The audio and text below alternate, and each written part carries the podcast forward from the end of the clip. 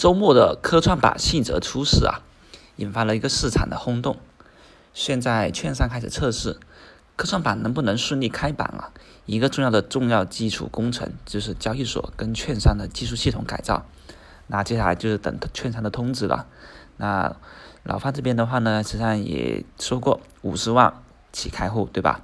还有呢，需要两年的交易经验。这实际上呢是帮助。这实际上的话呢，会限制部分没有经验的人进场啊。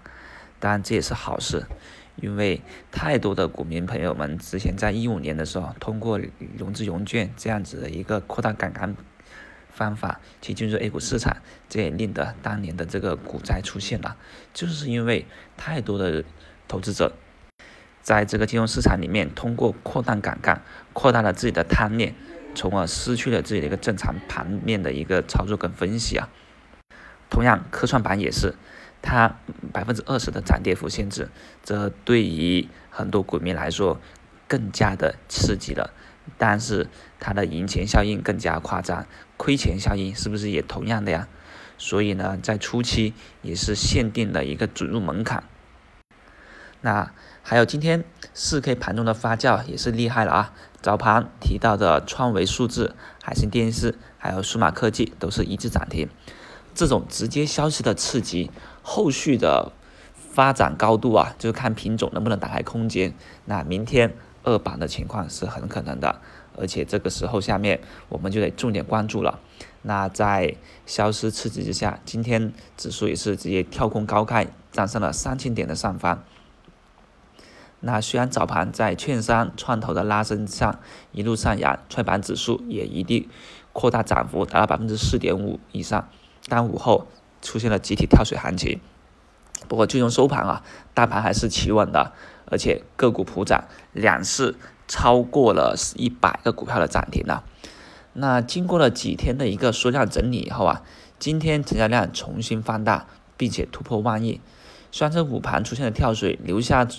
一个长上影线，这说明呢市场是存在一定的抛压，不管是获利盘的抛压也好，还是解套筹码的松动，这是在侧面反映了短线风险的存在。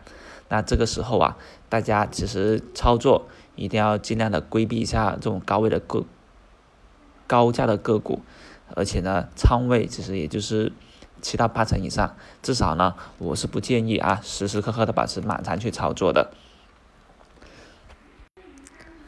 现在的话呢，市场通过纯万亿的一个成交量啊，显示出一个流动性是非常充裕的，结构性的改善信号呢还是比较明确啊。那现在一些自储力度比较大，近期市场的一个风险偏好情绪抬升，也就是说呢，目前呢理论上还有一个上攻的潜力，不过要注意盘中的震荡。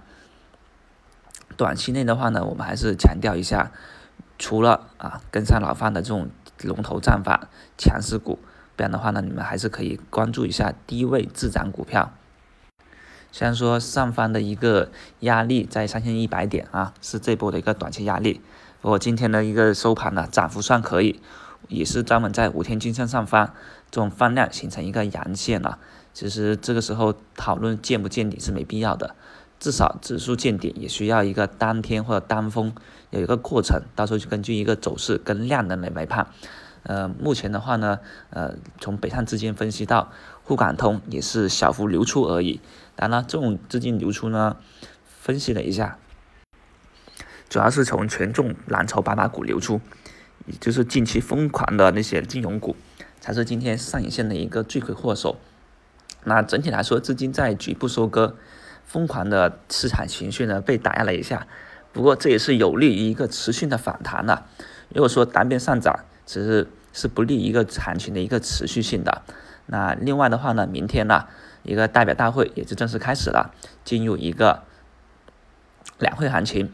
那这个时候呢，重要如果说开会比较重视的议题啊，都会被炒作。